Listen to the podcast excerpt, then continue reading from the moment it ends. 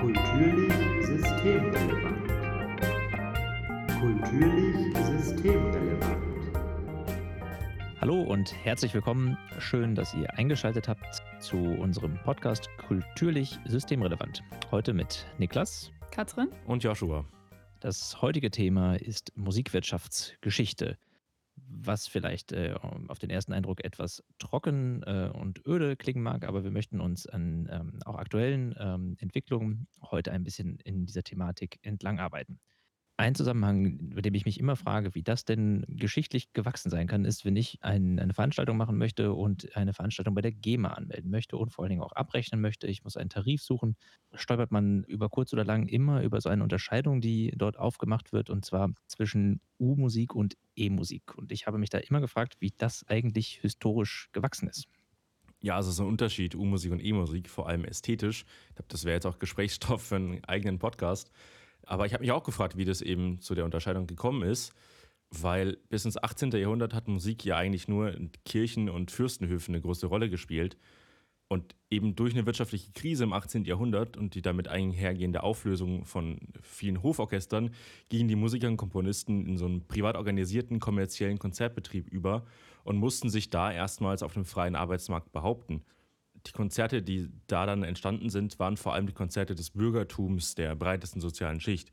Aber gleichzeitig gab es auch die sogenannten philharmonischen Gesellschaften, deren Konzerte aber nur einem kleinen elitären Kreis an besonders wohlhabenden Personen zugänglich waren.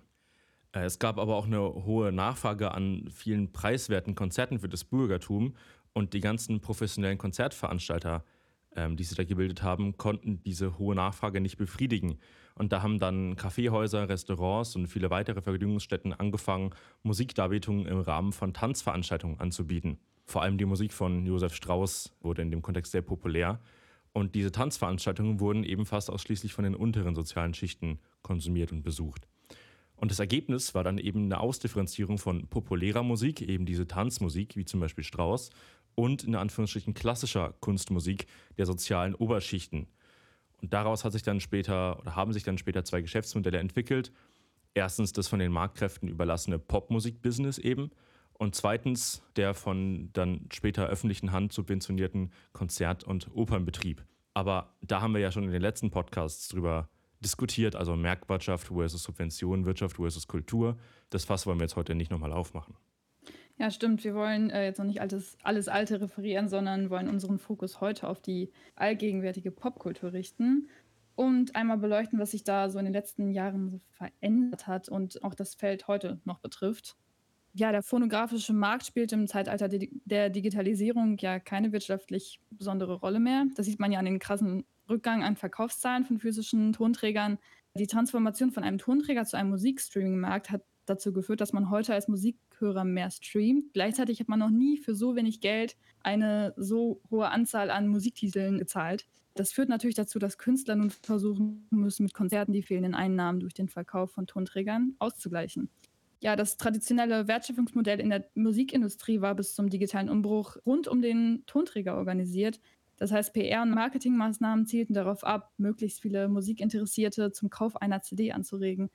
Und Konzerte sowie Live-Events generell wurde lediglich als Promotion-Instrument für den Tonträgerabsatz angesehen. Spätestens seit den 1950er Jahren rückten damit natürlich die Verlage und Labels ins Zentrum der Wertschöpfungskette der Musikindustrie. Ja, heute sieht man, dass sich das so ein bisschen umgekehrt hat. Äh, und zwar wird die Platte ja irgendwie zur Promo für Auftritte und der Künstler rückt mehr ins Zentrum der Wertschöpfungskette. Auch wenn man jetzt die Rezipientenseite betrachtet, scheinen Live-Erlebnisse mit populärer Musik ja trotz oder man kann auch sagen wegen der immensen medialen Musikverbreitung durch Radio, Fernsehen und Internet nach wie vor auch wichtig für den Rezipienten zu sein. Da sieht man ja daran, dass in Deutschland seit Jahren mehr Geld für Eintrittskarten von Konzerten und Festivals ausgegeben wird als für den Kauf von Tonträgern, während die Einnahmen aus Plattenverkäufen immer weiter zurückgehen. Ja, und die Einkünfte aus Konzertauftritten steigen immer weiter kontinuierlich an. Um dem bekannten Kostenproblem, was wir auch schon angesprochen haben, dem Cost-Disease entgegenzuwirken, wurden zudem neue Strategien eingeführt. Zum einen wurden Publikumsgrößen ausgeweitet durch größere räumliche Kapazitäten. Und des Weiteren ist durch die Entstehung eines neuen Modells, äh, dem Festival, äh, möglich geworden, dass man eine große Bandbreite an Performances von Bands und Künstlern zur selben Zeit mit denselben mit demselben Staging, denselben Ticketverkauf und gleichbleibenden Marketingkosten abgedeckt werden können. Außerdem tritt Merchandise als äh, riesiger Bereich dazu. Ja, ich finde das äh, interessant, wenn wir in der jüngeren Geschichte jetzt dann eben dann bleiben, ähm, ist eigentlich aber die Musikwirtschaft relativ untererforscht, beziehungsweise fängt das ja erst in den letzten Jahren wirklich an, dass man sich da äh, mit Studien mal äh, genauer anschaut, was denn da jetzt eigentlich wirtschaftlich dann auch passiert. Und gerade jetzt im Zusammenhang, ähm, der Live-Bereich ist total wichtig, aber allgemein die Musikwirtschaft ist, glaube ich, tendenziell total unterschätzt ähm, gewesen, wenn wir uns äh, das im Gesamt mal anschauen. Da gibt es eine Studie, die jetzt sehr aktuelle Zahlen ähm, vor Corona allerdings erhoben hat.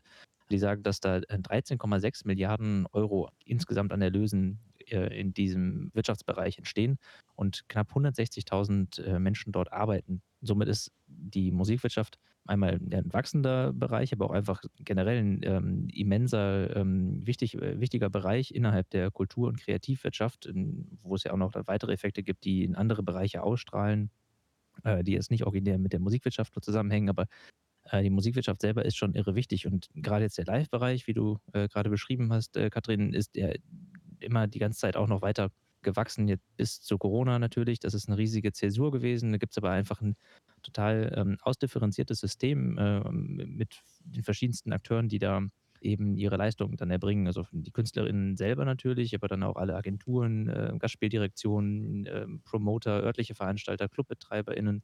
Da hat sich ja wahnsinnig viel herausentwickelt. Ja, diese Personen, die dort alle arbeiten, ähm, schließen sich gerade in dieser Zeit jetzt finde ich ganz interessant, um das zu sehen, weil das in, der Geschichte so, glaube ich, noch nie passiert ist, dass ähm, durch Corona sich jetzt wahnsinnig viele Menschen zusammenschließen. Beispielsweise gibt es ein äh, das sogenannte Forum Veranstaltungswirtschaft, in dem ja so eine, wie so eine Art Spitzen- oder Dachverband äh, sich jetzt ganz viele Verbände aus der äh, Musik- und Veranstaltungswirtschaft zusammengetan haben. In einem anderen Beispiel, ähm, das gerade in diesem Einschnitt auch sehr interessant ist, ist, dass der Riese im Live-Musikbereich äh, Live Nation jetzt gerade ein Benefits-Festival organisieren wird, und zwar das Lauterwerden-Festival. Und ich finde das eine ganz interessante Entwicklung, die man da sieht, weil es da doch ja irgendwie einmal um Wirtschaft geht, aber irgendwie ja auch jetzt gerade um einen großen Zusammenhalt, solidarische Aktion. Und was ich mich in dem Zusammenhang immer frage, ist, wenn man sich jetzt die große Musikwirtschaft anguckt und eben nicht nur als Live-Musikwirtschaft, so, aber welchen Stellenwert hat denn da eigentlich jetzt Live-Musik? Also welche Funktion? Ja, ich würde sagen, Live-Musik früher war eben vor allem Promo für die Platte und heute ist das umgekehrt. Wie Katrin ja schon gemeint hat, kann man viel weniger Verkäufe von Musik beobachten. Es wird eher gestreamt, was halt auch weniger Umsatz dann für den Künstler bedeutet, was dann Touren und Konzerte zur Haupteinnahmequelle macht. Und da würde ich die These in den Raum stellen, dass mittlerweile Veröffentlichungen eher Promo für die Touren sind, was auch zu diskutieren ist. Und zu beobachten ist ja auch, dass viel weniger in Albenform mittlerweile veröffentlicht wird, sondern viele Singles, vor allem im Hip-Hop-Bereich, ja, veröffentlicht werden. Und auch die ganzen Distributionswege werden auch anders und die, die Promo-Tools werden anders.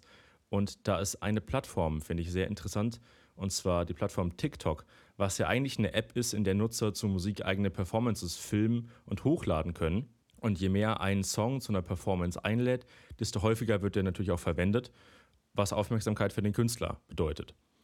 Und der kanadische Rapper Drake hat TikTok als Promo-Tool besonders gut verstanden. Im April ist seine Single Tusi Slide erschienen und direkt auf den ersten Platz der US-Single-Charts geschossen und war auch in der Zeit einer der am meisten verwendeten Songs auf der Plattform. Drake lädt in den Lyrics nicht nur direkt zum Tanzen ein, indem er die Tanzschritte in den Rap-Text integriert hat, sondern im Musikvideo geht er auch die Schritte choreografisch durch. Das heißt, der Song wurde quasi schon ja, mit dem Ziel auf TikTok gut verwertbar zu sein, komponiert und produziert. Seine Fans fingen auf TikTok dann an, die Tanzschritte aufzugreifen und der Song wurde schnell zum Selbstläufer, weil auch immer mehr Nutzer über die Fangemeinde hinweg dem Hype gefolgt sind und die Performance nachgeahmt haben. Somit wirbt Tusi Slide durch sein zur Weiterverarbeitung ausgelegten Profil für sich selbst. Also es ist quasi Promo für den Künstler, der die Promo selbst nicht mehr aktiv vorantreiben muss. Und TikTok ja. ist gleichzeitig auch ein gutes Beispiel, für eine unterschiedliche Auslegung von Urheberrecht oder für die Verwertung von Musik. Weil eigentlich ist die Nutzung von Musik auf TikTok nicht geklärt. In den Nutzungsbedingungen der App steht, dass die App keine Lizenz zur Vervielfältigung, Verbreitung oder anderen Nutzungen gewährt. Also die Nutzer sind quasi selbst verantwortlich, die Rechte an der verwendeten Musik einräumen zu lassen, was natürlich kaum einer macht. Und auch wenn TikTok gerade mit den Verwertungsgesellschaften im Gespräch ist, haben diese die Nutzung bislang nicht gesperrt. Die Chance der Rechteinhaber, die verwendeten Werke durch ähm, die Plattform noch populärer zu machen, ist einfach zu groß dafür, dass diese Verwertungsgesellschaften die Nutzung der Musik sperren, weil man quasi doch zu viel Profit dann am Ende bei rauskriegt. Ja, das ist äh, echt interessant, weil mir scheint es so, als wäre das jetzt so ein riesiger Turn einfach auch, was das Urheberrecht angeht. Weil früher war das ja ganz anders. Äh, während des Aufstiegs des öffentlichen Bürger, äh, bürgerlichen Konzertbetriebs im 19. Jahrhundert bestanden ja die Künstlerinnen und Komponistinnen auf die Rechte äh, ihrer Werke, wodurch sich ja erst die ganze Wertschöpfungskette bzw. das Netzwerk, äh, wie man es heute kennt, gebildet hat. Der Urheber lieferte quasi den musikalischen Input, die Musikverlage sorgten für die Verbreitung der Musik in Form von Noten, wie es am Anfang war, äh, und der Musikveranstalter promotete die Musik durch öffentliche Aufführungen. Und ich finde es halt einfach ultra interessant, dass man im Moment einfach so einen riesigen Turn beobachten kann, der sich auch ähm, darin äußert, dass das Urheberrecht irgendwie nicht mehr hinterherkommt. Also die Gesetzeslage. Dass da auf jeden Fall was zu machen ist. Ja, das ist so ein, äh, eine interessante äh, Sache, dass man ja auch Musikwirtschaftsgeschichte eigentlich immer auch irgendwie als eine Geschichte von äh, Urheberrecht, zumindest in Teilen irgendwie sehen kann und dass das gerade auf jeden Fall so ist, dass ja man für die digitalisierte äh, Netzwerkgesellschaft, in der wir leben, auf jeden Fall eine Anpassung des Urheberrechts braucht. Und das ist ja auch gerade in der Diskussion, muss irgendwie aus EU-Recht jetzt auch dann in deutsches Recht noch überführt werden. Da ist es ja auch dann erstmal dann irgendwie auch egal, ob es jetzt um äh, Live oder Recorded irgendwie so geht. Das sind ja dann Dinge, die wirklich dann im Netz sozusagen stattfinden. Und insofern äh, kann man schon sagen, dass die Musikwirtschaftsgeschichtsschreibung jetzt gerade schon an so einer Art Wendepunkt ist und man jetzt kreative Lösungen entwickeln muss, die natürlich zum einen fair für die äh, UrheberInnen sein müssen, aber gleichzeitig auch die Kreativität im Internet nicht so weit einschränken dürfen, dass äh, da quasi dann auch nichts mehr passiert mit Neuem, dass die Nutzung von Musik äh, besonders in der Weiterverarbeitung sehr stark eingeschränkt wird. Ich denke, dass wir an dieser Stelle gar keine Lösung dafür ähm, selber schon entwickeln können, sondern an dieser Stelle enden möchten und uns für eure Aufmerksamkeit bedanken und mit diesen Gedanken soweit entlassen. Kulturlich systemrelevant.